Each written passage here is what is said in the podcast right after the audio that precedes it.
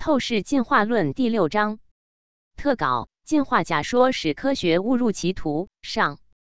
大纪元二零二三年九月二十八日讯。本章目录：第六章进化假说使科学误入歧途。一、进化假说使科学深陷排神误区。一点一一场轰动的克隆人闹剧。一点二进化假说是没有根据的伪科学。一点三，濒死轮回研究提示神存在的可能性。一点四，科学与信神并不矛盾。二，进化假说使科学失去伦理道德。二点一，塔斯基及梅毒实验。二点二，血腥的中国器官移植产业。二点三，进化假说如何使科学忽视伦理道德？三，进化假说导致科学技术被滥用。三点一，杰西之死。三点二，贺建奎编辑人胚胎事件。三点三，病毒功能获得研究。三点四，基因改造生物的危害。三点五，进化假说是过度追逐科技的推手。四，进化假说使现代西方医学陷入困境。四点一，进化假说加强机械唯物生命观。四点二，进化假说加强机械对抗的治病思路。四点三被忽略的精神健康和精神疾病。古希腊神话中有一个故事，讲述了火神赫菲斯托斯 （Hephaestus） 用粘土创造了一个女人，名字叫潘朵拉 （Pandora），之后把她送到人间去。潘朵拉来到人间之后，打开了一个本不应该打开的魔盒，结果贪婪、嫉妒、瘟疫、疾病等邪恶涌了出来，给人类带来了无穷的灾难。这个古老的故事在今天仍然有着深刻的寓意。现如今，宇宙飞船到了外太空，高科技处处可见，手机、电脑、人工智能似乎无所不能。科学已经渗透到人类生活的方方面面，它伴随着人的成长，通过教育、科研、应用等改变着人的思想。然而，科学技术是一把双刃剑。随着科学技术给人类生活提供方便的同时，也带来一些问题。人们越来越追逐科学技术，在科学技术发展的过程中，传统和道德逐渐缺失。今天的地球，天灾人祸、环境污染问题连绵不断，道德败坏、背离传统、乱象横生，焦虑、抑郁症、传染病层出不穷。人类面临的科学带来的各种问题。可追溯到进化假说的不良引导，如前三章所论述的，在地球原始的条件下，要自发进化产生人类这样精致的身体与高智慧的精神活动能力是不可能的。所以，必然存在着更高智慧的力量，才能有序的设计并造出人类。而这个有序，用物理的观点来看，就是大自然的基本定律，或古人所说的道。人类的存在与运作及其赖以生存的环境必然相融于这个大自然的基本定律，否则就不存在眼前的一切文明与发展。也许我们无法了解这个智慧设计的来源为何，甚至无以明知，但仍客观承认这个有序的智慧设计的存在。然而，进化假说否定了这个有序设计的存在。也否定了相融于这个大自然基本定律的伦理道德，其结果也必然带给人类与自然不相容的后果，误入歧途乃至灾难。所以，达尔文就像打开了一个魔盒，释放出了进化假说，让人们一步步背离传统，丢失信仰，忽视了人的灵魂和道德，过分注重物质利益和技术进步，导致了人类的身体和思想的变异。给人类和环境制造了无尽的灾难。一、进化假说使科学深陷排神误区。自古以来，我们人皆是父母所生，谁能想到人类生儿育女的传统程序，居然有可能被人们一向奉为圭臬的科学所改变？让我们先从一个克隆人事件说起。一点一，一场轰动的克隆人闹剧。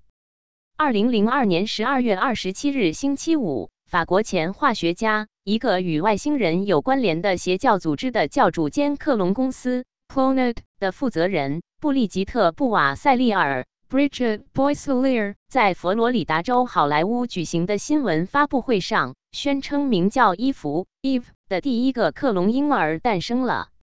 此前一个月，二零零二年十一月二十八日，意大利妇科医生塞维里诺·安蒂诺里 （Severino Antinori） 也宣布，一个克隆婴儿将于二零零三年一月出生。克隆人消息一出，立即引起了全世界严厉谴责的浪潮。二零零二年十二月二十八日，《卫报》立即发文邪教科学家宣称首次克隆人，批评这些痴迷克隆人技术的科学家，呼吁在全球范围内实施禁令。人们无论如何也无法想象，人类最受到尊崇的科学家，居然有一天能开发出这样的生物技术，做出违背基本人性和伦理的事情。其实，冰冻三尺，非一日之寒。大家可能都看过1993年出品的一部叫做《侏罗纪公园》（Jurassic Park） 的科幻电影，里面讲述了某生物科技公司从包含在琥珀中的一只蚊子体内提取出恐龙基因，通过生物技术复活恐龙的故事。这个故事讲述了关于克隆 （clone） 技术的基本概念。简单来说，克隆就是不用传统的雌雄动物交配。而是用人工复制基因的方式产生动物后代的过程。事实上，动物克隆技术的第一个案例是一九六四年由英国科学家约翰·戈登博士 （John Gordon） 首先成功的克隆出青蛙胚胎。他用的是一种被称为体细胞核移植 （Somatic Cell Nuclear Transfer，SCNT） 的方法。到了一九九六年。英国科学家做出名叫多利的第一只克隆羊，随后克隆牛、克隆猪等等越来越多的动物被克隆出来。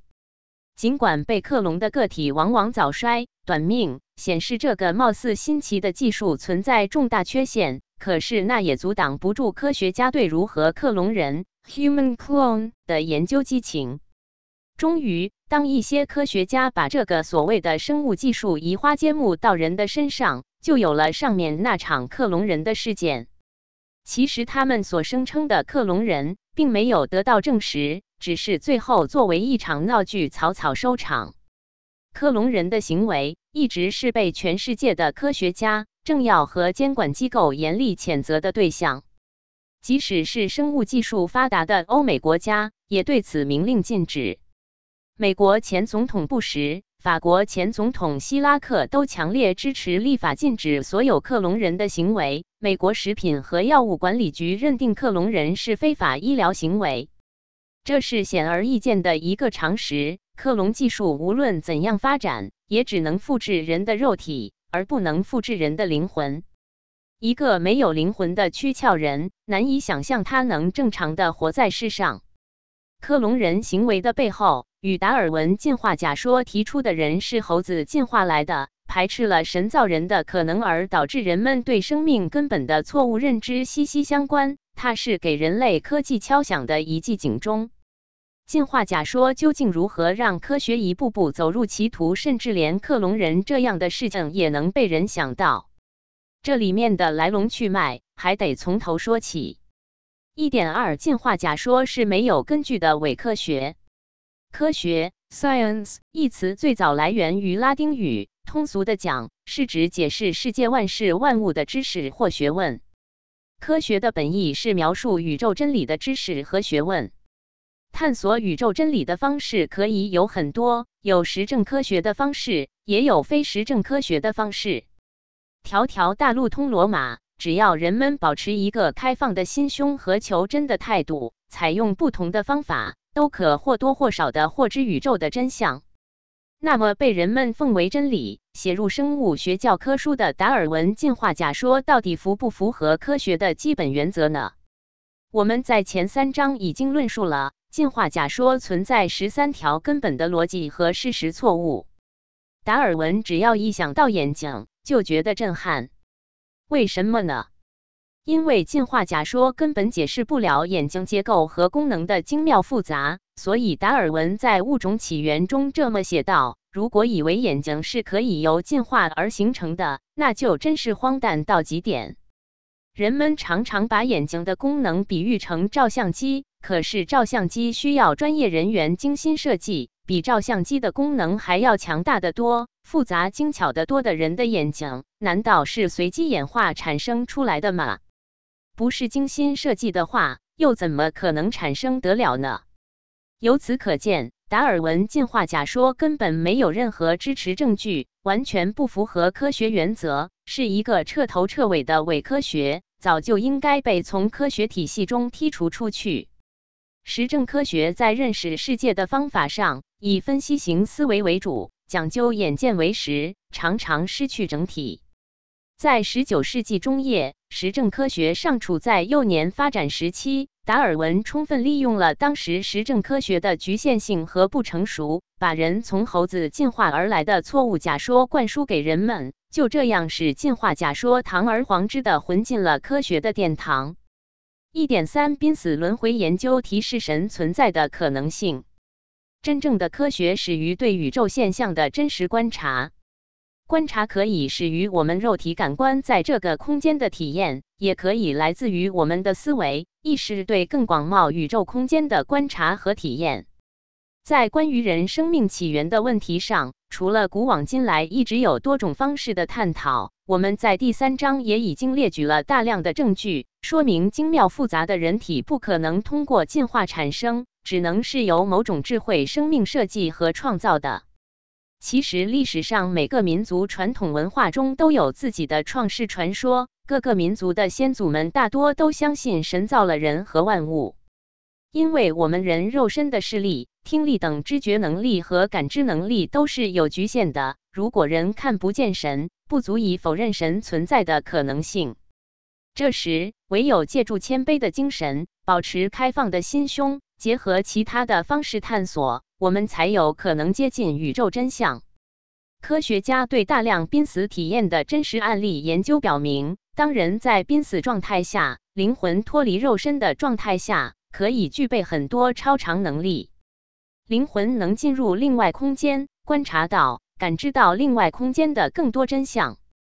例如，出生时就失明、对数学和科学一窍不通的威奇，从来没有看到过光、树木、花朵、人，可是却出乎意料的在两次濒死体验中见到了光，还看到了自己在人间的身体和医护人员。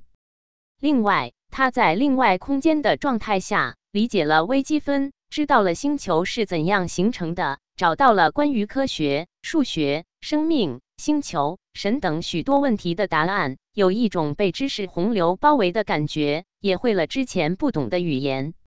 有濒死体验者报告说，他另外空间的眼睛似乎能自动变焦，有望远镜般和显微镜般的视觉，可以看到几英里之外的每棵树的叶子上的每一条叶脉。有的濒死体验者描述自己有三百六十度的超长视野，可以同时看到所有方位。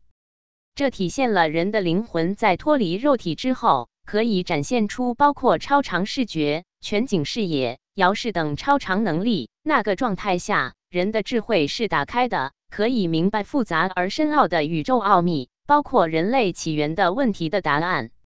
例如，因吸进妖果果仁而窒息的三岁的凯蒂。Katie 经历了濒死体验之后写道：“我毫不怀疑，我是一个被创造出来的生物，我的存在归功于创造我的那个生命。” I knew without a doubt that I was a made creature, a being that owed its existence to this presence。包括一些医学专家在内，众多濒死体验者在濒死经历中看到了另外空间的高级智慧生命。哈佛大学神经外科医生埃本·亚历山大 （Eben Alexander） 一九五三，在昏迷的那个星期，灵魂来到了一个有粉白色的巨大云朵的天堂世界。他还描述了感受到神的慈爱和天使的陪伴的经历。美国放射肿瘤学医生杰弗瑞·朗恩 （Jeffrey Long） 一九五四发表的著作《神与来世》（God and the Afterlife） 中，对四百二十例来自医生、科学家。专业人士以及各行各业人士的濒死体验案例做了研究，发现，在经历濒死体验后，相信神存在的人数增加了百分之八十六，对神的信仰程度大幅增加。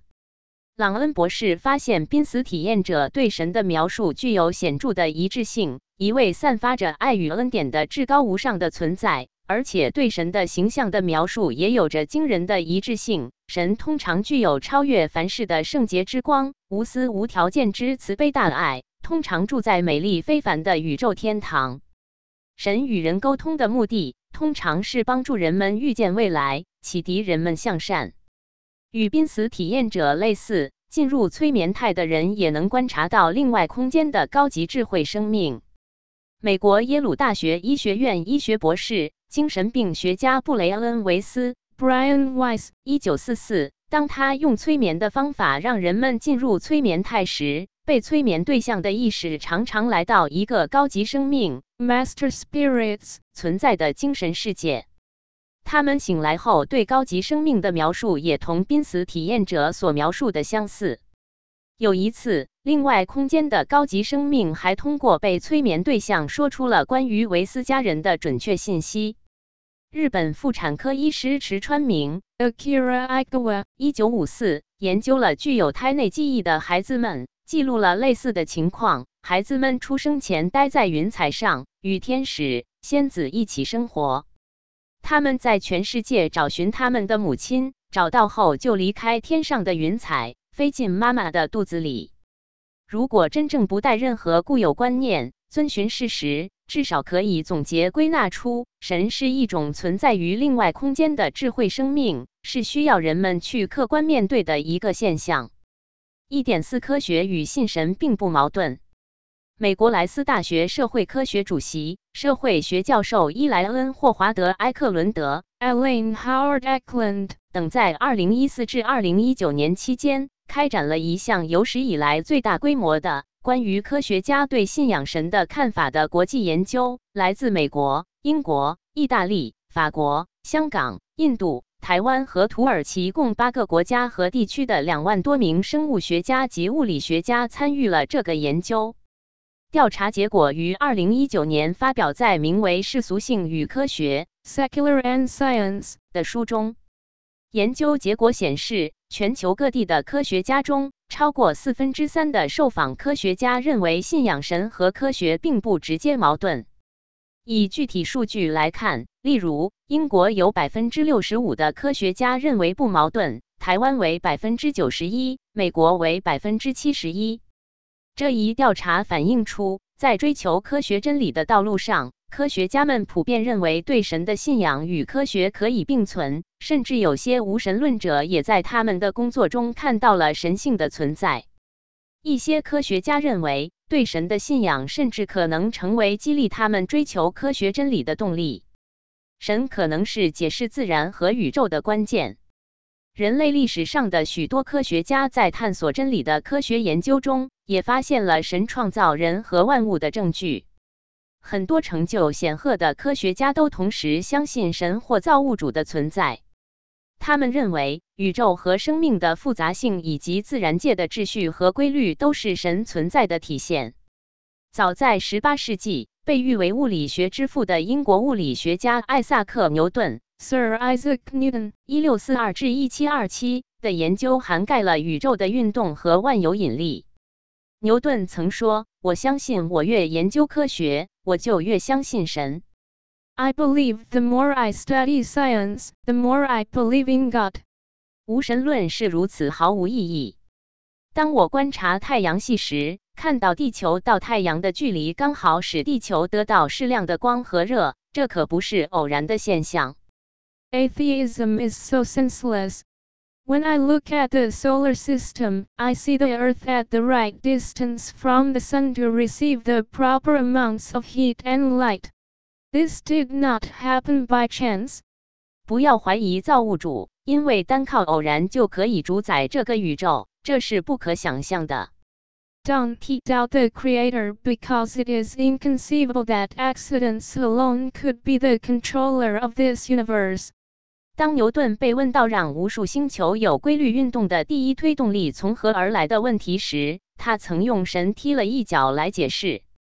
他认为他的科学成就不过是在追随神，按照神的指引去思考而已。杰出的物理学家、相对论的创始人爱因斯坦 （Albert Einstein） 也认为宇宙中的秩序和规律是神的力量的体现。他强调，科学尚未能证明或否定神的存在，因为人类的感知能力和科学的范围是有限的。一九九二年，耶鲁大学物理学家亨利·马吉诺博士 Henry Margino 一九零一至一九九七）和著名作家罗伊·亚伯拉罕·瓦吉斯先生 Roy Abraham Varghese 一九五七）综合了六十二位世界级科学家，包括二十四位诺贝尔奖得主的观点，出版了《宇宙》。生物理论科学家反思科学、上帝以及宇宙、生命和人的起源。Cosmos, Bios, Theos. Scientists reflect on science, God, and the origins of the universe, life, and Homo sapiens. 这本书得出的结论是，对于自然界的统一规律、宇宙万物的精密设计，只有一个令人信服的答案：宇宙万物和生命只能由一位全能。全知的神所创造。我们在前三章已经详细论述了人体器官、系统、基因等的精妙复杂。如果不用造物主的设计和创造来解释的话，根本无法理解。美国著名分子生物学克里克博士 Francis Crick 提出了 DNA 双螺旋结构的理论，并获得了诺贝尔奖。他曾表示，生命的起源似乎近乎是个奇迹。因为要满足这过程所需的条件非常多。澳大利亚分子生物学家和微生物学家麦克里迪教授 Ian MacReady） 强调了生物的复杂性和遗传突变，认为很明显，所有生物在起初时都是被精心设计和创造的。世界上的很多学问都可以允许多个理论体系同时存在，而在人类和物种的起源这个重大命题上。当达尔文一千八百五十九年提出进化假说，断言说人是猴子进化来的，直接否定了人和万物被创造的可能性，却似乎成为了唯一被正统医学承认的关于生命起源的理论。一百六十多年来，被这个错误的进化假说思想长期灌输的一代代科学家们，越来越淡化了人与神之间的联系，人类的伦理道德观念也越来越被忽视，日积月累。居然用科学技术作为一种工具，做出克隆人这样违背传统的事情。二、进化假说使科学失去伦理道德。像克隆人这样的事件，是科学技术使人类变异的直接表现，而且也体现了人对造物主的不敬。它是科学被进化假说带到物质层面的表现。从根本上忽视了人的伦理道德，成为了生命科学乱象层出不穷的一个典型代表。当提到伦理道德时，大多数人会想到区分正确与错误的黄金法则：己所不欲，勿施于人。希波克拉底誓言一直是世界各国医生的重要行医准则，其中一条是：首先不要伤害，First do no harm。人们意识到。科学如果要保持一个正确的发展方向，是需要伦理道德来约束的。一个正规的人体临床实验要通过医学伦理委员会的严格审查，如果审批不通过，就不能做。成立于一九九三年的国际生物伦理委员会 （IBC） 就是一个负责追踪生命科学及其应用，确保尊重人的尊严和自由的机构。可是，在近代科学发展过程中，在生物医疗领域却出现了伦理道德的败坏。一向以治病救人、救死扶伤为己任的医生，是历来被尊崇的职业。可事实上呢？让我们来看两个发生在近现代的真实案例。二点一塔斯基级梅毒实验。塔斯基级 （Tuskegee） 是位于美国阿拉巴马州的一个小镇。这里坐落着一所一千八百八十一年创办的、历史悠久的私立黑人大学——塔斯基级大学 （Tuskegee University）。一九三二年至一九七二年，美国公共卫生局 （United States Public Health Service） 简称 USFS 与塔斯基级大学合作，以免费治疗为名。把亚拉巴马州三百九十九名感染了梅毒的非洲裔男子当作实验对象，其实是为了秘密研究梅毒对人体的危害。而病人其实未被告知罹患梅毒的实情，只被告知他们得的是坏血病 （bad blood），他们也未得到任何真正的治疗。梅毒是一种由梅毒螺旋体细菌引起的性传播疾病，可引起口腔和耻骨周围的溃疡和皮疹。如果不及时治疗，可能会导致更严重的并发症，甚至死亡。一九三二年实验开始时，梅毒是无药可医的绝症。但到了一九四三年，医学界发现青霉素可有效医治梅毒后，按照伦理学原则，应该给这些患者尽早使用有效的药物治疗。可是，研究人员为了能够继续研究梅毒，让这些梅毒感染者误以为在接受针对梅毒的粉红药 （pink medicine） 治疗，其实只是给患者使用了阿司匹林和铁补充剂。受害者中有一百二十八人死于梅毒或并发症，四十人的妻子受感染，十九人的孩子出生后确诊患了先天性梅毒。一九七二年，美国公共卫生局流行病学家彼得·布克斯顿 （Peter Buxton） 向媒体揭露此事，该实验才终止。一九九七年，美国政府对受害者作出赔偿及公开道歉。塔斯基级梅毒实验。Tuskegee syphilis study 严重违反人类医学研究的伦理原则。当今很多非裔美国人受到心理阴影的影响，至今不愿意献血。美国公共卫生部性病部门的主管约翰·海勒医生 （Dr. John Heller） 曾说过：“总体来说，医生们和公务员们只是单纯履行了他们的职责，其中的一些只是服从命令。”另一些则是为了科学的荣耀而工作。Some merely followed orders, others worked for the glory of science. 可见，现代生物医学似乎被带入了一个漠视生命、漠视道德的误区。医生的学术研究可以变成一个冠冕堂皇的幌子，公然伤害被研究对象，即使重大疾病也不予有效救治。这已经违背了人的基本良心。发生在黑人群体之中也并非偶然。种族主义的发展在某种程度上也跟进化假说有关。在纪录片《惊世海航记》（Darwin: The Voyage That Shook the World） 中，剑桥大学的生物学历史学家彼得·保勒 （Peter Bowler） 一九四四提到了达尔文认为的一种观念。即除了白人以外的其他种族，在智力和道德方面都不具备成为文明人的能力，相对来说处于较早期的人类生物进化阶段。二点二，血腥的中国器官移植产业。如果说塔斯基级梅毒实验是丧失基本医学伦理的重大事件，那么发生在中国的没有道德底线的器官移植产业，则更是让人触目惊心的罪恶行为。在器官移植行业。自愿和知情同意是器官捐赠的先决条件。未经同意的人体器官捐赠、强制摘取器官，结果等同于杀害一个人。这种做法是对基本生命权的严重和不可容忍的侵犯。中国的器官移植产业一直存在着生物伦理学问题，包括器官来源不明、没有供者的知情同意等等，因此备受国际社会谴责。中国的器官移植系统一直不符合世界卫生组织对器官获取途径透明度和可追溯性的要求，且中共政府拒绝国际社会对该系统进行独立审查。中国人由于传统信仰的原因，器官自愿捐赠率极低。尽管1984年中国实施了允许从被处决的囚犯身上摘取器官的规定，可是中国的死刑犯数量除1983年严打外，一直相对稳定，并有逐年下降趋势。然而，两千年至二零零五年，中国的器官移植数量却令人奇怪地呈现出不明原因的巨大增长。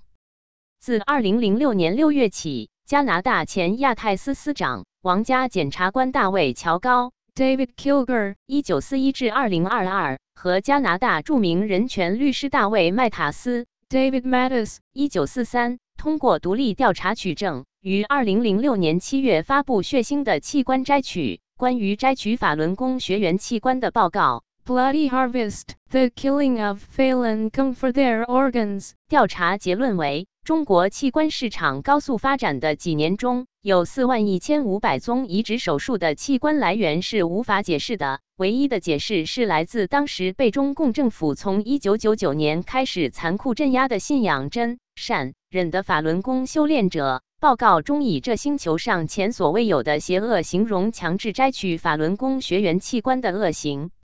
大卫·乔高和大卫·麦塔斯提供了约五十二种证据，包括以病人家属的身份向中国很多医院的器官移植科打咨询电话，询问医院能否获得法轮功学员的器官。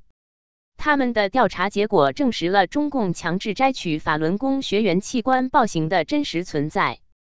二零一六年，两个大卫和美国记者伊桑·古特曼 （Ethan Gutman） 一九五八。经过十年的调查取证，共同发表的一份长达七百九十八页的新报告《血腥的器官摘取、屠杀》（Bloody Harvest） 斜杠 The Slaughter 显示，中国医生每年移植的器官数量在六万至十万个之间，远远超过了自愿捐赠者提供的肾脏、肝脏和心脏的数量。该报告提出了令人不安的问题：这些器官是从哪里来的？报告通过列举大量详实的证据，包括医院记录、医生的证词、新闻简报和公开声明，证明器官主要来自于法轮功修炼者以及维吾尔族穆斯林、藏人和基督徒组成的人体器官库。他们随时面临着可能被强摘器官继而被杀害的命运。二零一九年六月十七日，英国伦敦的独立人民法庭。China Tribunal 在经过全球调查和听证后作出裁决：中共一直残害无辜，强制活摘器官，恶行至今依然猖獗，这是一个不争的事实。与中共国有来往的国家应该承认，与他们打交道的是一个犯罪国家。据二零二一年六月十四日联合国网站报道，十二位联合国人权专家报告，在中国存在对法轮功修炼者和其他信仰团体等在内的群体实施强制摘取器官的现象，他们感到极为震惊。联合国专家表示，根据收到的指控，据说从囚犯身上取出的最常见器官是心脏、肾脏、肝脏、角膜以及不太常见的部分肝脏。这种医疗性质的贩运形式，据称涉及卫生部门的专业人员，包括外科医生、麻醉师和其他医学专家。二零二二年五月五日，欧洲议会通过了紧急决议，严重关切在中国发生的持续、系统和国家准许的活摘器官的行径，其中器官来源主要来自法轮功修炼者。二零二零年六月。追查国际经过详细调查，中国八百九十一家器官移植医院、九千五百一十九名移植执业医生、几十万份公开媒体报道、论文、医院网站资料之后，总结发表了七百三十个调查录音证据、两千余个资料证据，其中包括中共官员明确承认或者直接指证活摘器官的录音证据五十八个。来自不同调查机构的多方铁证表明，中共以活摘大量无辜被非法关押的法轮功学员的器官为资本，建立起器官移植产业，打造出一条巨大的血腥的产业链。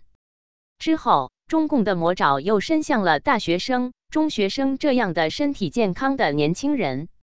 中国出现的越来越多的人体器官黑市的现象，现在已成为公众最大的关注点之一。究竟是什么因素让外科医生的手术刀变成一把凶器？当然，这与中共漠视生命、迫害信仰的集权命令直接相关。然而，在这个罪恶的事件发生的背后，让科学工作者不敬神、背离道德，把弱势人群当作动物任意宰杀，达尔文进化假说也起到了不可或缺的理论上的帮凶之作用。二点三，进化假说如何使科学忽视伦理道德？作为万物之灵的人，与动物最根本的区别在于人有做人的基本道德观念，可根据道德准则做出行为判断。尽管人性中也有丑陋的东西，魔性，可是只要人性中善的一面做主导，人就不容易被魔性控制，人的道德就能保持在一个基本底线之上。然而，进化假说提出人是动物进化而来，使人承认并放纵了自身的魔性，贬低了人的善良。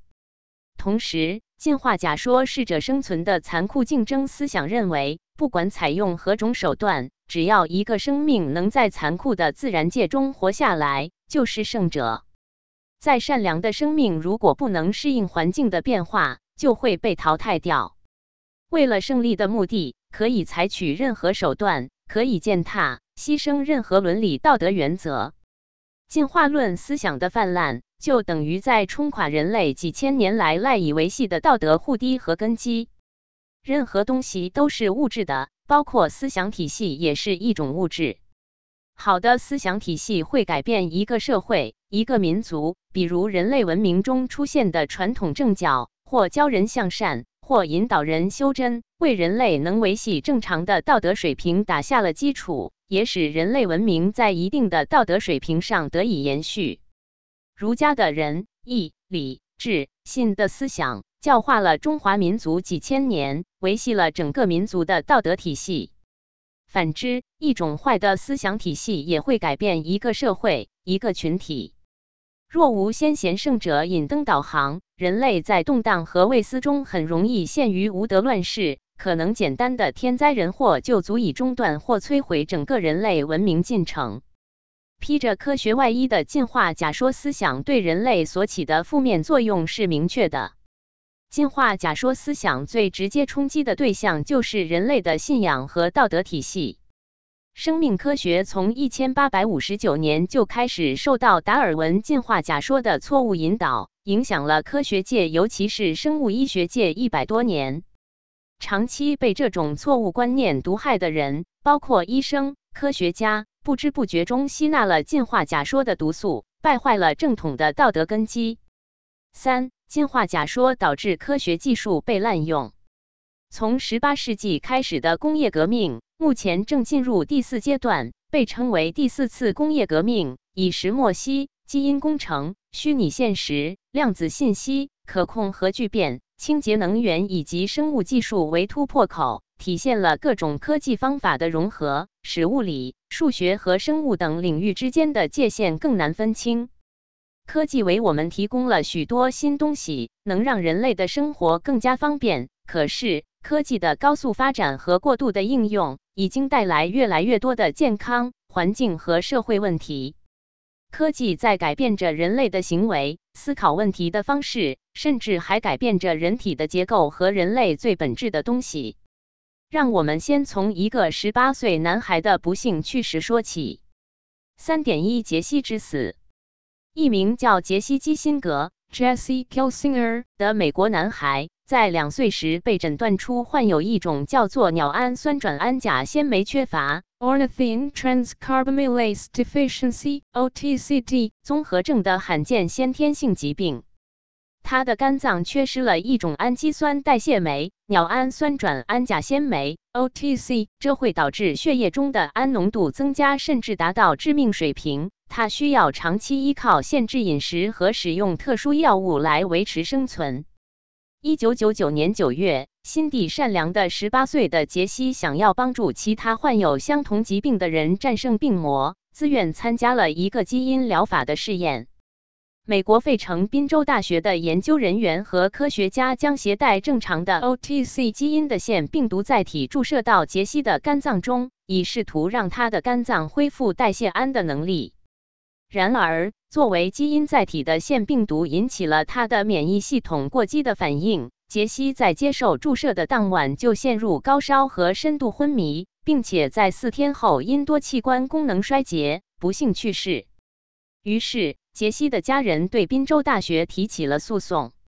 美国食品和药物管理局 （FDA） 叫停了宾州大学基因治疗的人体试验，并开始调查美国正在进行的其他六十九项基因治疗试验。这场悲剧立刻让当时科学家们对基因治疗的研究热潮冷却下来，投资者撤资，初创公司倒闭，基因治疗中心解散。之后的十八年中，基因治疗研究几乎一直处于停滞的状态。二零一七年，一种用于治疗眼睛疾病的基因疗法 Luxturna 在基因疗法领域点燃了一点火花。由于这种疗法只需要局部注射。对全身的影响比较小，最终得以成功上市。二零一九年，来自诺华公司的另一种基因疗法 Zolgensma 也获得批准，用于治疗一种肌萎缩症的遗传病。可好景不长，之后不久，基因疗法又出现了接二连三的安全性事故。二零一九年十一月，在 Solid Biosciences 公司开发的一项针对治疗杜兴氏肌营养不良症 Duchenne Muscular Dystrophy (DMD) 的 SGT-001 基因疗法临床实验中，一名受试者出现严重的肾脏和血液相关损伤，临床实验马上被美国 FDA 叫停。其实，在之前的动物试验中，三只猴和三只猪都出现了严重毒性反应，最终死亡。紧接着的不到一年的时间里，安斯泰莱公司在使用线相关病毒基因疗法来治愈一种罕见肌肉病变的过程中，导致了至少四名男孩死亡。杰西去世二十年来，私人和公共企业已投资数十亿美元，希望通过改变或替换我们的缺陷基因来治疗疾病。迄今为止，这些努力只研发出了寥寥可数的疗法。接连出现的基因疗法死亡案例令人们反思：为什么基因疗法如此命途坎坷，总是伴随着死亡事件呢？基因治疗的设计理念貌似吸引人，将目的基因导入到人体，纠正人体内不正确的基因，就可以治愈疾病。可是，这种治疗就像射击，虽然瞄准了需要纠正的坏基因。可是，如果没有打中，反而会损坏正常的基因，这被称作拖把事件。这仿佛是在看不见目标的黑暗中开枪，具有未知、不可控的严重风险。所以，这些无辜的孩子们也就不幸的成为了基因疗法的牺牲品。基因疗法造成的致死案例，对当今的人类科技的发展是一个严重警告。三点二贺建奎编辑人胚胎事件。二零一二年，美国生物学家珍妮佛·杜德纳 （Jennifer A. Doudna） 一九六四和法国生物学家艾曼纽·查彭蒂埃 （Emmanuel Charpentier） 一九六八共同发明了基因编辑方法 CRISPR 斜杠 Cas9，其中 CRISPR 代表成簇规则间隔短回文重复序列 （Clustered Regularly Interspaced Short Palindromic Repeats）。Cas9 是指一种 CRISPR 相关的核酸内切酶，类似分子剪刀，可引导 RNA 在指定的位置切割 DNA。虽然2020年诺贝尔化学奖颁发给了这两位女科学家，但是这个技术的临床应用存在很大的风险。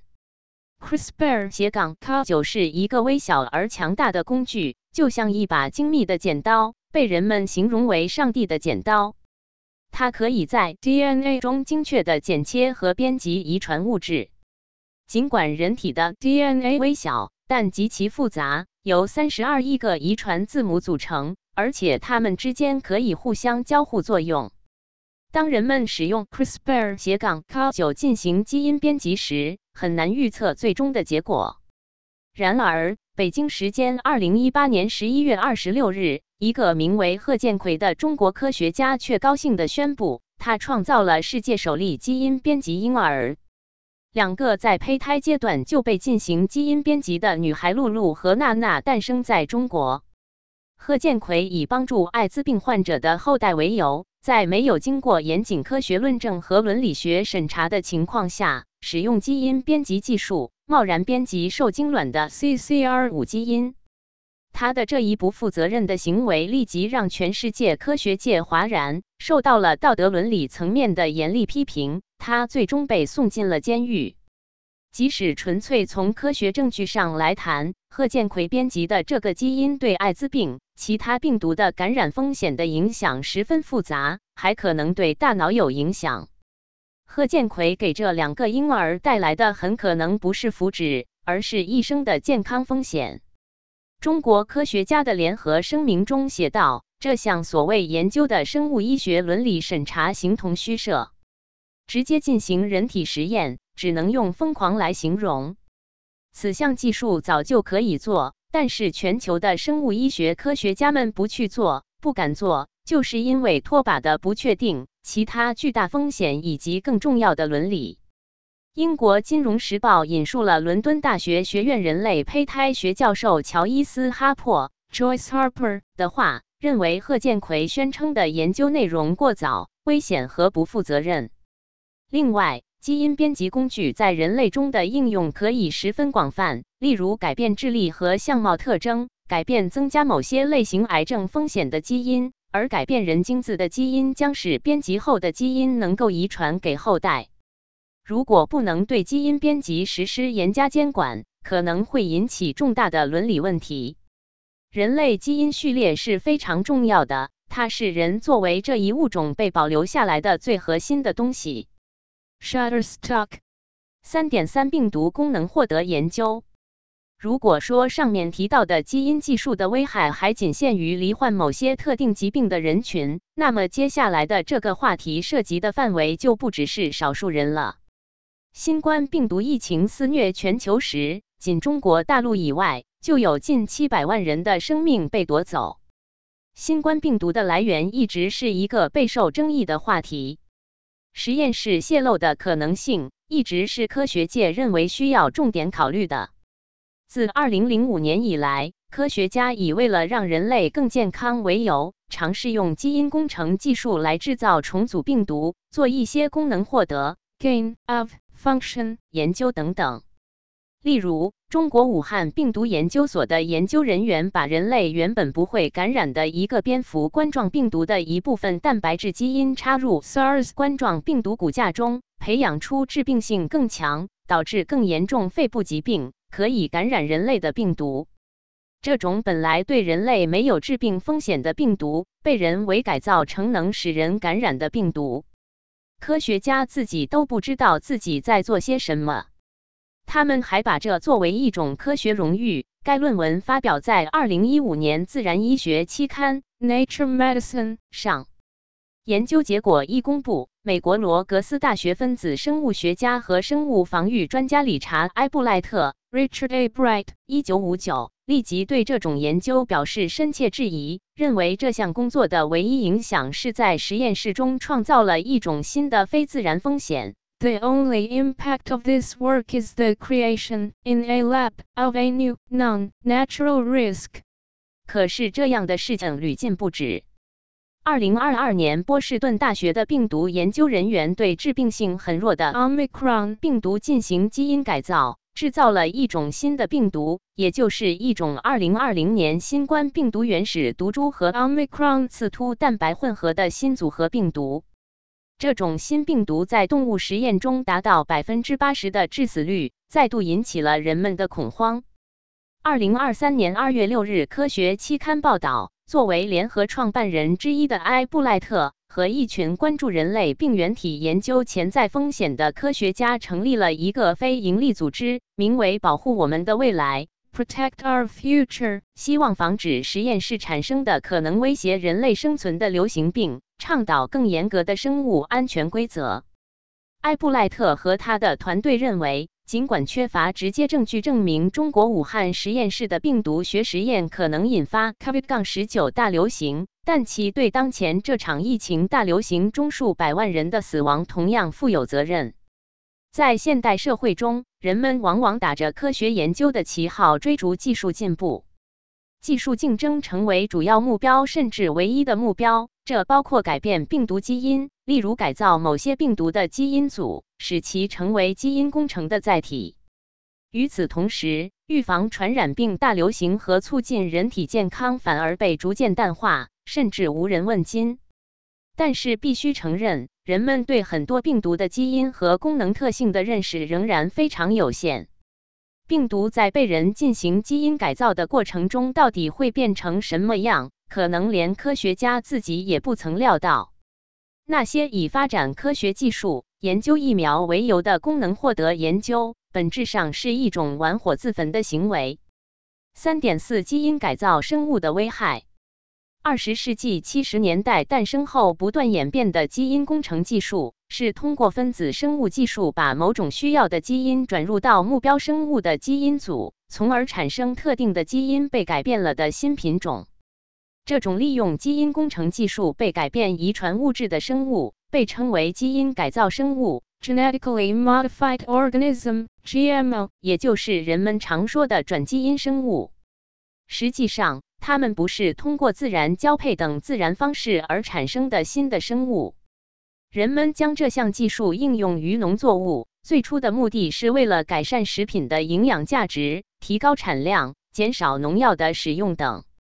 例如，将苏云金芽孢杆菌 Bacillus thuringiensis (BT) 抗虫基因导入玉米、水稻、马铃薯等作物，使它们能够产生一种毒蛋白来抵抗害虫。广泛种植的 BT 玉米是一个例子。当害虫尝试吃 BT 玉米时，这些毒蛋白会对它们的肠道造成伤害，最终导致害虫死亡。理论上可以减少对玉米作物的害虫危害，同时减少了对农药的需求。还有，将抗除草剂的基因 Roundup Ready 引入大豆，使它们能够抵抗一种名为草甘膦 Glyphosate 的除草剂，以确保在使用除草剂除草时，大豆不会受到损害。可是事与愿违，人们不断证实了这些转基因食物的不安全性。越来越多的事实证明，转基因作物远没有当初想象的那么美妙，更没有转基因技术公司所承诺的那么神奇。目前，转基因作物的安全性问题已经引起了多个国家科学界和政府部门的广泛关注。至少有三十八个国家宣布禁止转基因作物的种植，包括欧盟二十八国、亚洲四国、非洲四国和美洲二国。为什么呢？首先，研究资料证明，转基因食品对人类多器官、多系统都可能产生危害，包括肝脏、胰、肾脏或生殖作用，并可能改变血液学、生化和免疫学。二零零九年五月，美国环境医学科学研究院报告指出，食用转基因食品有严重损害健康的风险，包括不育、免疫问题、加速老化。胰岛素的调节和主要脏腑及胃肠系统的改变。结论是，转基因食品和对健康的不利影响之间不是了无关系的，而是存在着因果关系。其次，转基因技术还能带来对环境的基因污染，破坏了自然界的生态平衡。转基因作物与其近缘野生种间的基因交换，术语叫基因流 （gene flow），又称基因逃逸。是目前生物学界最为关注的基因事件。基因留在自然界是客观存在的，但大都发生在相同的种或同属的物种之间。而当转基因植物发生基因流时，会产生一些难以预料的严重后果，如产生超级杂草、超级害虫及危害生物多样性，诱发新病毒，影响非靶标生物，而对环境造成更严重的基因污染。在基因流的作用下，农作物经过改造的基因可以转移到当地野生植物中，创造出一种抗除草剂的超级杂草。除草剂施加的巨大的选择压力可能导致当地野生植物的抗除草剂的特性迅速增长。具有抗除草剂能力的超级杂草的种子在发芽前可以在土壤中保留二十至三十年，因此一旦基因改造植物产生种子，就几乎不可能被消除。加拿大和阿根廷种植经过基因改造的大豆的农民已经面临抗除草剂杂草的严重问题。二零一三年，美国农药行动网络报道，多种对所有农药都刀枪不入的超级杂草在美国三千二百六十万公顷农田中肆虐。这些农田都种植了转基因作物。并且使用了美国农业生化公司孟山都 （Monsanto） 的除草剂。这种杂草非常粗壮结实，连收割机都经常被它们打坏。爱荷华州立大学2012年除草剂指南也指出，历史一次又一次证明，基于除草剂的杂草管理将不可避免的失败。针对杂草的化学战争的升级，可能只会导致更多产、更多的超级杂草。同时，除草剂的使用急剧增加。再以转基因水稻为例，科学家希望让水稻含有能抵抗害虫的基因，这样水稻合成的毒蛋白能杀死害虫。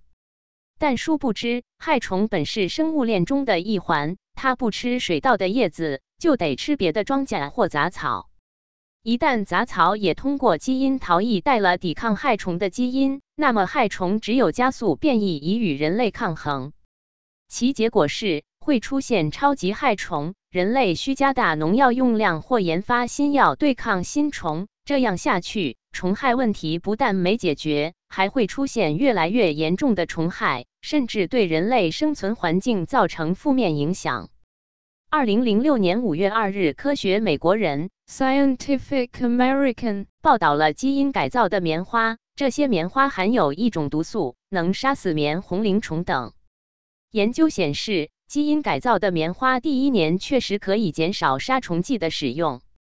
可是到了第二年，该种棉花对这些特定杀虫剂的需求在增加，而且如果用基因改造方法控制某一些害虫的话，其他的害虫则变得更让人头疼。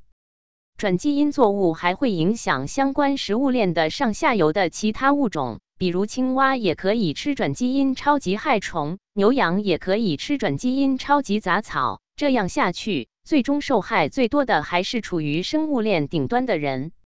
所以，以超级杂草为例，传统的化学控制方法早已无效，物理除草方法成本过高。而生物控制方法，如使用家畜或家禽，也可能导致家畜或家禽生病或不能被食用。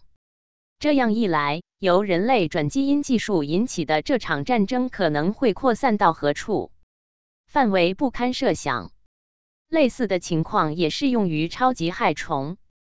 局势一旦失控，就会相当令人担忧，可能会长期危害现代农业的基础，长期破坏食物链和生态环境。基因工程技术造成的横跨不同物种之间的基因流，这种力量远超过自然的基因流。如果不加以控制，它可能快速改变物种基因，从而对自然生物和人的基因带来深远影响，后果可能会不堪设想。人们本来是以好的初衷来开发转基因作物，结果却制造了新的难题，变异了环境，危害了人类，这不能不引起人们的反思。这提醒我们，人类无论农药或养殖公司在研发上投入多少，他们都无法胜过大自然。如果要解决杂草、虫害等问题，不能简单地靠这种对抗性的杀戮理论来解决，还得要寻求其他的智慧。三点五进化假说是过度追逐科技的推手。是什么原因导致科学家一而再、再而三地用基因改造的理念来改变人的基因？导致接受基因治疗的孩子们死去，编辑人胚胎基因这样的悲剧接二连三地发生呢？甚至扩大到改造病毒、农作物等的基因，出现了危险也停不下来，不知反思呢？当人们静下心来思考背后的深层原因，不难发现与进化假说之间的千丝万缕的关系。首先，进化假说灌输的否认神造人与对人的基因随便进行无原则的任意改造关系密切。传统文化中提到神创造了天地万物、地球万物的精妙复杂，让人不得不惊叹这是造物主的杰作。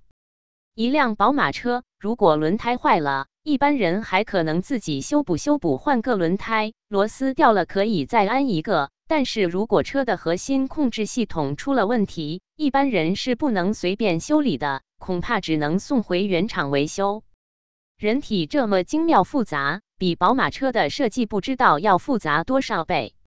如果人体真是造物主的作品，有些地方，比如胳膊、腿坏了，人自己来修理修理可能还行，但是有的情况恐怕不是人力所能为的。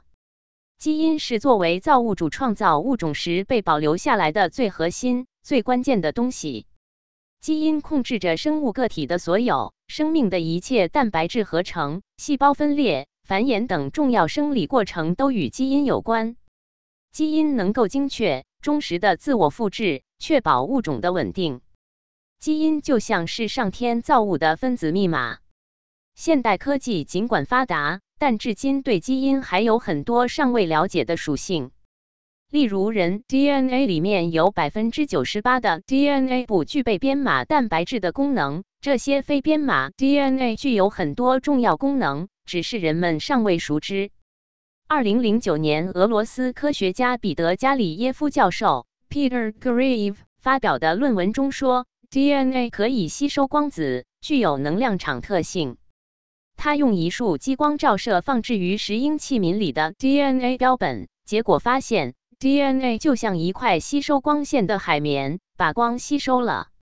二零零九年精神病学杂志 Journal of Psychiatry 文章提到，DNA 的主要功能除了蛋白质合成，还可以接收和传输电磁能，可在生物电、光和生物声、声音、信号传导领域发挥作用。越是严谨的生物医学工作者、遗传专业者。基因工程技术研究者越是知道现代科学对人体生命奥秘的整体所知很少，应当摆正自己的位置，心怀敬畏之心。当生物科技突飞猛进的时候，人们更需要理性，不要盲目推进。生物技术越发达，风险性越大，人们越应该特别注意伦理道德原则。既然是上帝的剪刀，就不是让人随便使用的。在各种基因改造生物的技术中，由于缺乏上天造物的敬畏之心，人们总想扮演造物主的角色，用生物技术代替上天的造物功能，打乱了自然的次序，用两种风马牛不相及的基因片段重新组织成一个新的物种。人类以为通过生物技术就可以在不同物种、不同生物界（动物、植物、微生物）之间进行基因交流。殊不知，这是严重违背自然规律的行为。人类不可能不为此付出惨痛的代价。这个世界是在造物主的安排下有序的存在着。当人类只是从眼前的利益出发时，把这些改造过的病毒、农作物引进到自然的环境中，给人类以及周遭的环境所带来的影响，将是人类始料不及的。第二，进化假说强调。为了生存竞争，必须让自己不断发展壮大。在他的这个强者生存、弱者淘汰的生存逻辑的指引下，人们形成的思维定式是：只有越来越强大，才能在这个充满竞争压力的社会中生存下去。因此，人人为了生存不断发展技术，不仅是科学研究、农产品、畜牧业、商业服务等等许多行业，也变成了没有硝烟的战场。现代科技社会就在人们追求所谓的不断发展、不断的竞争攀比中，被越来越推向片面追求科技进步的漩涡。而越是过分陷于技术之中，就越容易使人忽视科技所涵盖不了的对人来说更重要的因素，比如人性、传统、生命的意义和人生目的等。现代技术缺乏伦理道德的支撑，发达到一定程度很容易失控。人的道德标准是数千年前祖先传给人的。科学技术在飞速发展，人的道德没有相应提升，甚至反而急剧下滑。偏离的差距最终会成为反噬人类的一把利刃。当然，这里只是列举了科学技术滥用的一些例子，其实类似的具有破坏性力量的科学技术还有很多。真正的问题是在生物技术。数字科技或监控技术等貌似强大而进步的背景下，我们如何保持人的道德准则？我们如何在维持基本伦理道德的情况下驾驭这些科学和医学技术的进步？进化假说不但不能让我们在保持道德良知的清醒意识下理智的运用这些技术，反而摧毁人的天性、传统和伦理，让技术的发展更加失控。逐渐使其走入主宰以致毁灭人类的险途。四、进化假说使现代西方医学陷入困境。进化假说的思想渗透到科学体系中，让科学排斥对神的信仰，丧失伦理，让科学技术被滥用，造成了种种危害。其中一个突出例子就是现代西方医学，下文简称现代医学。现代医学发展到今天。已经遇到了越来越多的医学难题，包括重大公共卫生事件、新型传染病、细菌或病毒耐药、慢性病、疑难杂症、精神疾病等等问题均无法解决，甚至陷入困境。医学似乎走进怪圈，无法自拔。四点一进化假说加强机械唯物生命观。现代医学对生命的认识建立在机械唯物主义理论体系基础之上。其发展水平与物理学对这个世界的认识水平息息相关，具有眼见为实、失去整体的缺陷。详见第四章。当现代西方医学工作者的眼中只有狭隘的物质层面的生命现象时，就已经把自己和科学所能探索的范围束缚在肤浅的空间层面了。人们的思维方式也逐渐受制于科学的发展模式与探索人的精神内涵、追求天人合一的传统健康模式相背离。而达尔文提出的进化假说，仅仅根据肉眼可见的形态和结构的相似性来判断人的起源，这个思维逻辑进一步加深了唯物主义眼见为实、失去整体的缺陷，使得西医学的唯物思想更加机械化。在经过一个多世纪的渗透。发酵对西医造成的不良引导和负面作用越到后期越明显，也越可怕。例如，西医学对疾病的认识强调找出病灶，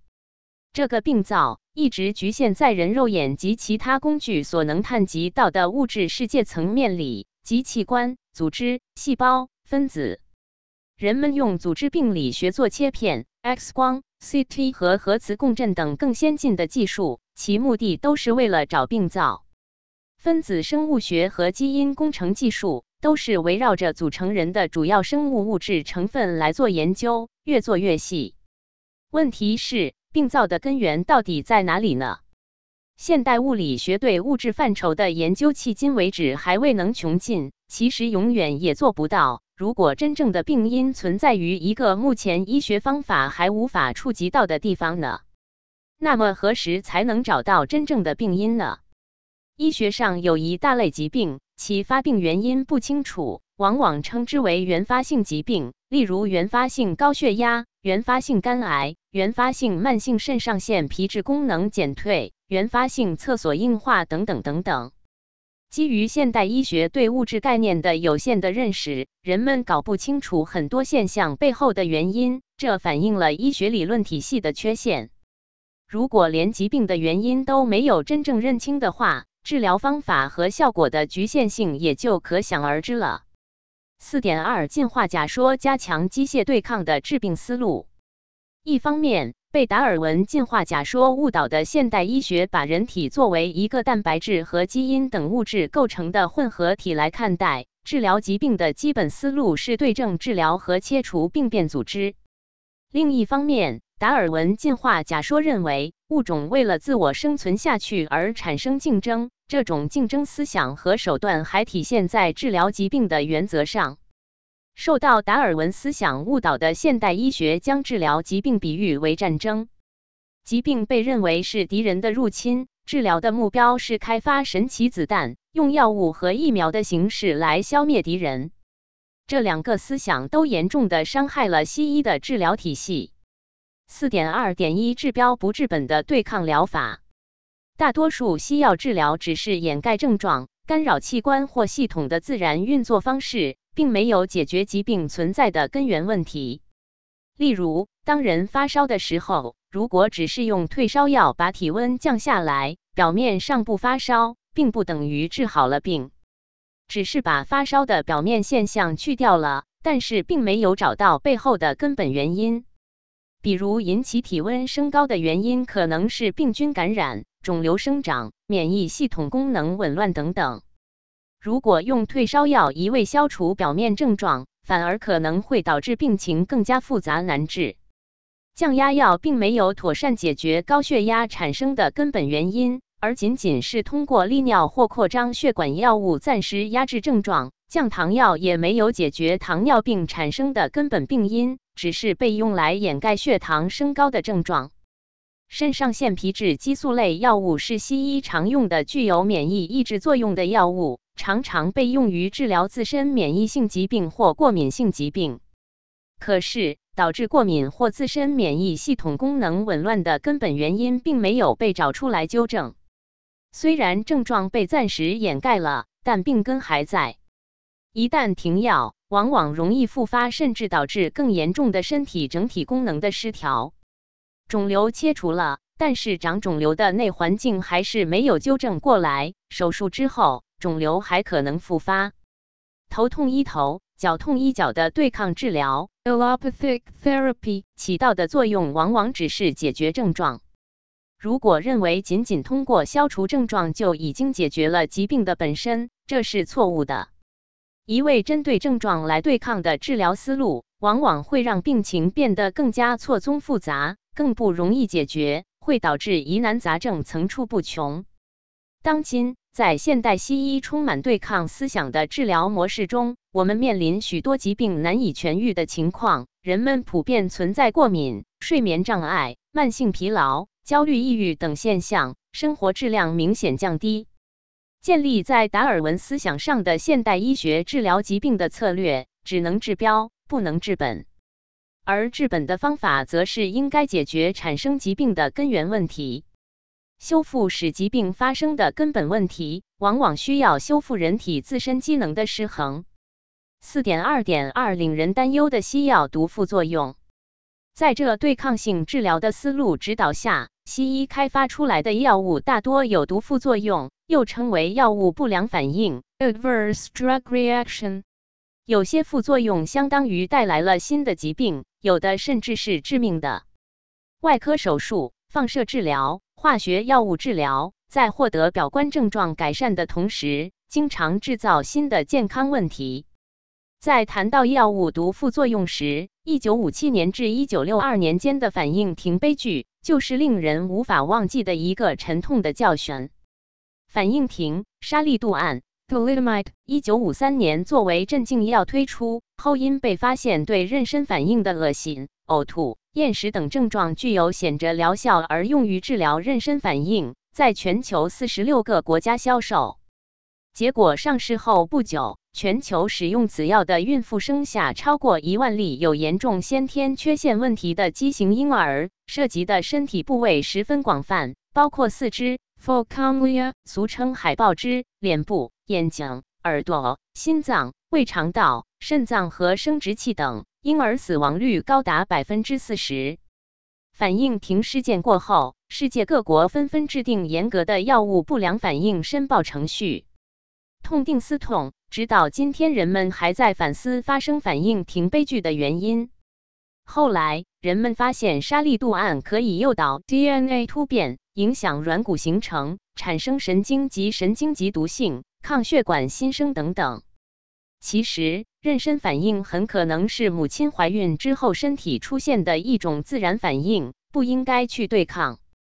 一般至怀孕三个月后便会自行消失，不需要吃药也能自动痊愈。症状严重者可以用传统医学的方法调理，而有着对抗思路的西医偏要把它当做一个病去治疗，忽视了胎儿的安危，企图用药物消除妊娠反应，是人类再次挑战自然、逆传统而行的一个惨痛教训。现如今，西药毒副作用严重。服药、打针引起的不良反应是在医院天天都可能见到的问题。一九九八年，美国医学会杂志的文章综合分析了一九六六到一九九六年的三十年时间内美国住院患者药物不良反应的发生率，结果发现住院患者中有百分之六点七出现严重药物不良反应，有百分之零点三二因药物不良反应而死亡。按照这个比率来估计，美国每年住院患者中出现的严重不良反应超过二百二十一万例，估计超过十万六千人死亡。美国 FDA 引用了原始研究的结果和估计的数字，并指出药物不良反应已成为一个重大的公共卫生问题。四点二点三疫苗的盲目开发和滥用。疫苗作为一种特殊的药品，主要用于预防而不是治疗疾病。主要受众是健康人群，而不是病人，所以对疫苗的安全性监管应当比对普通药品更严格，在评估利弊风险时标准会更高。尤其是现代社会，每个人一生中都可能会被强制接种多次疫苗，所以疫苗安全问题与每个人息息相关。药物或疫苗被批准上市之前，需要做中长期毒性试验和一至三期临床实验。所以，传统的疫苗从开发到上市，一般平均需要十年左右。而一些新开发出来的疫苗，比如新冠病毒疫苗，在缺乏足够监管的情况下，以闪电般的速度研发，不到一年的时间，中长期安全性未经过充分验证的情况下，就被急着推向全球几十亿人。新冠疫苗未走完常规的开发流程就飞速上市，很多接种者出现严重不良反应甚至死亡的案例已经被报道出来。这种盲目开发疫苗的现象受到了人们的广泛批评。截至二零二三年九月十五日，仅美国疫苗不良事件通报系统 Vaccine Adverse Events Reporting System (VAERS) 就收到人们自发报告的接种三种新冠疫苗的不良事件的数量达一百五十九万三千四百一十五例，这其中包括二十万零九千九百一十例住院，三万六千二百三十一例死亡。三万八千四百四十九例危及生命，六万七千八百一十二例终身残疾，两万零八百一十例心脏病发作，两万七千五百二十二例心肌炎或心包炎，八千八百九十一例血小板减少和五千零四十例流产。这三种新冠疫苗分别是著名的辉瑞 （Pfizer） 疫苗、莫德纳 （Moderna） 疫苗和强生 （Johnson 与 Johnson） 疫苗。二零二三年三月，来自美国医学期刊《免疫炎症疾病》（Immunity, Inflammation and Disease） 发表的论文，分析了 COVID-19 mRNA 疫苗接种后所报道的部分不良反应，包括一万七千六百三十六例心血管不良事件和二百八十四例死亡事件。这些心血管事件包括一万三千九百三十六例血栓形成、七百五十八例中风、五百一十一例心肌炎、三百七十七例心肌梗塞、三百零一例肺栓塞和二百五十四例心律不齐。平均首次出现症状的时间点是在疫苗接种后的四点八至五点六天。这是现代科技的过度发展给人类带来的悲剧。原本想治病，可是却治病。导致了更多的疾病。为什么会南辕北辙？这里面说明人类医疗技术发展的轨迹出现了方向性的错误。四点二点四抗生素滥用现象日益严重。抗生素 （antibiotic） 又名抗菌素，是抑制细菌生长或杀死细菌的化学药物的总称。抗生素的滥用现象也是在对抗性治疗思路指导下出现的一个严重问题。抗生素的发明历史可追溯到1928年，苏格兰医生和微生物学家亚历山大·弗莱明 （Alexander Fleming，1881-1955） 偶然观察到金黄色葡萄球菌生长受抑制的现象，于是进行研究，突破性的发现了青霉素 （Penicillin, 盘尼西林）对金黄色葡萄球菌的抑制作用，从而开启了抗生素治疗的时代。青霉素是属于内酰胺类 beta-lactams 药物。内酰胺类药物一直是治疗金黄色葡萄球菌感染的一类重要抗生素。而青霉素被发现不久，人们就发现一些金黄色葡萄球菌竟然对青霉素产生了抗药性。甚至在青霉素上市之前，一些金黄色葡萄球菌就拥有内酰胺酶。可以通过水解的作用，使得内酰胺类药物失去药效。也就是说，一些金黄色葡萄球菌产生了抗药性，又称耐药性。这种抗药性的基因——内酰胺酶基因，可以在细菌之间迅速传递。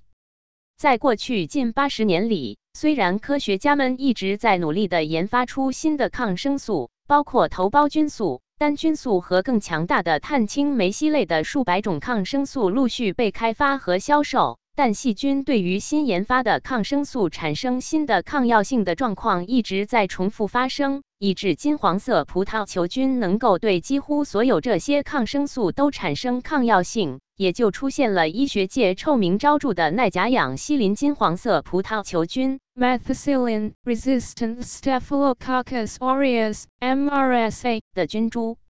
这是一场人向细菌发起的持久战。新的抗生素才问世不久，就随之有了新的抗药菌株的出现。由于细菌变得更耐药，人们就发明更强的抗生素。接下来，细菌的耐药性又更上一层楼，甚至出现超级细菌 （Superbug）。到现在，人们已经使用了至少五代抗生素，可是人类还没赢。除了令人头痛的耐药菌株大批出现的现象之外，滥杀无辜的现象也同样令人担忧。人体大剂量、长时间使用抗生素，常常把与人体共生的正常菌群一并消灭，从而引起菌群失调症 dysbiosis，可造成肠道炎症性疾病 inflammatory bowel disease (IBD), 肠燥症 irritable bowel syndrome (IBS), 糖尿病、肥胖、心血管疾病、中枢神经系统疾病或癌症等。二零一六年，根据美国疾病预防与控制中心。Centers for Disease Control and Prevention (CDC) 的数据，每年有超过二百万人感染了抗生素耐药菌，超过两万三千人死于这些感染。二零一九年，CDC 发布的美国抗生素抗药性威胁报告 （Antibiotic Resistance Threats in the United States） 强调了美国抗菌素抗药性的持续威胁。美国每年发生超过二百八十万例抗生素抗药性感染。并导致超过三万五千人死亡。柳叶刀二零二二年发布的论文指出，二零一九年全球至少有一百二十七万人死于抗生素耐药菌，并且与四百九十五万人的死亡有关。抗菌素抗药性是全球紧迫的公共卫生威胁。世界卫生组织 （World Health Organization, WHO） 已经宣布。抗菌素抗药性是人类面临的十大全球公共卫生威胁之一。二零一九年，美国医学院协会 （Association of American Medical Colleges，AAMC） 的报告说，利用抗生素与细菌抗衡的这场战争，人类正在走向失败。有多种因素加速了抗生素耐药的进程。一细菌对抗生素产生抗药性的速度比人们研发新药的速度更快。二，许多人在没有必要的情况下服用抗生素，例如大多数上呼吸道感染是由病毒引起的，患者无需使用抗生素，注意休息和增强免疫力就会好转。可是很多人感冒上医院，医生就用抗生素来治疗。三、滥用抗生素的问题甚至已经波及到人类食品工业。如今，抗生素被最广泛的使用在农场中，在畜牧业或养殖业中，为了增加动物猪、牛、羊、鸡、鸭、鱼等的产量，人们经常在饲料中添加一些抗生素。抗生素可作为治疗动物疾病的药使用，但在饲料中添加抗生素并非药用。而是因为它可以使动物长出更多的肉，所以经常被过量的滥用。而这些抗生素的使用将导致抗药性病菌的出现，给牲畜和人带来危害。给动物长期使用抗生素添加剂，会导致动物体内的耐药菌数目增长。如果动物生病，治疗时使用的抗生素剂量越大，残留在动物体内的抗生素也会越来越多。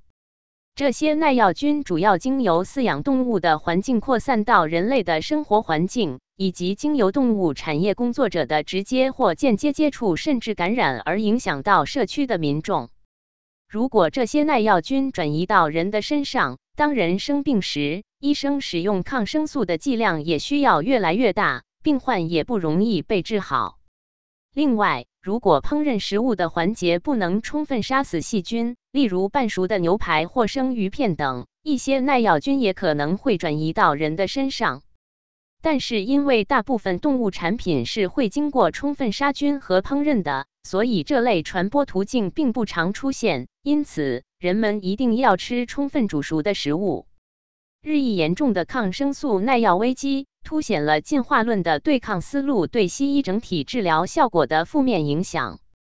而没有受到进化假说影响的传统医学，讲究治病必求其本，则往往没有抗生素耐药问题。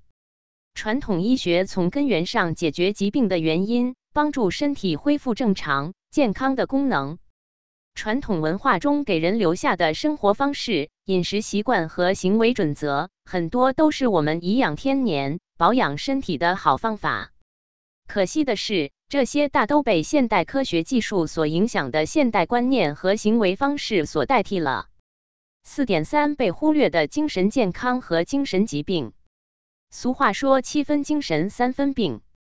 人的精神作为一种独特的物质，涵盖了思想、情绪、情感、性格、道德等许多方面。无数科学研究已经有力的证明，人的精神不仅存在，而且还无时无刻不在影响着人的身体健康。大量的医学研究指出，人的性格特点、思想和行为，往往是影响人是否患病的关键因素。一个人如果能经常具有比较善良、诚实、宽容的心态，会增进身体的免疫力，促进身体健康。如果能经常思考人生的真正意义，树立积极向上、符合传统价值观的人生目标，也可以增强免疫力，并减少心血管疾病的发生率、病死率，有助于长寿。详见第四章。进化假说令医学研究忽视了人的精神，认为生命现象只是单纯的物质现象，甚至把人的思维、情感。记忆和心理活动都物化成神经细胞的放电反应或化学物质之间的反应，用这些物理和化学反应来解释记忆、情感与思想。这种对精神的机械、物质化的片面认知，导致医学在疾病治疗中忽视对人精神的正确引导。在达尔文影响下的现代生物医学无法解决人的心理问题和精神疾病，包括精神分裂症、抑郁症。焦虑症等都无法用药物根治。正如第五章所提到的一些患有长期焦虑症、恐惧症等精神疾病的案例，比如凯瑟琳的恐惧焦虑症、艾兰的恐高症和慢性剧痛、丹的愤怒情绪，在西医疗法无法治好的情况下，都在精神处于回溯前世的状态时找到诱发疾病的病因，才基本治愈。这是因为他们这些症状产生的根本原因不在这一生一世，而是来源于前生。试问，达尔文的进化假说能解释这样的超越时空的疾病的病因吗？进化假说根本就不承认人的灵魂可以轮回转生，所以现代西医在治疗这些疾病的时候几乎无计可施，这也是在意料之中。像史蒂文森。维斯等精神病学家用严谨的科学论证，提供了人的灵魂和转世轮回的证据。史蒂文森教授提供的数千多个具有前世记忆的儿童的案例，让任何一个有常识判断力、相信客观事实的人接受了人类存在轮回的事实。人的精神和灵魂作为一种客观存在的现象。同时又具有一些特殊的规律，并直接影响到人体的健康和疾病，有待现代西方医学进一步去探索和认识。综上所述，人类所面临的各种科学领域问题的背后，可追溯到进化假说对科学的不良引导。达尔文就像打开了一个魔盒，释放出了进化假说，让人们一步步背离传统，丢失信仰，忽视了人的灵魂和道德。过分注重物质利益和技术进步，导致了人类的身体和思想的变异，给人类和环境制造了无尽的灾难。待续。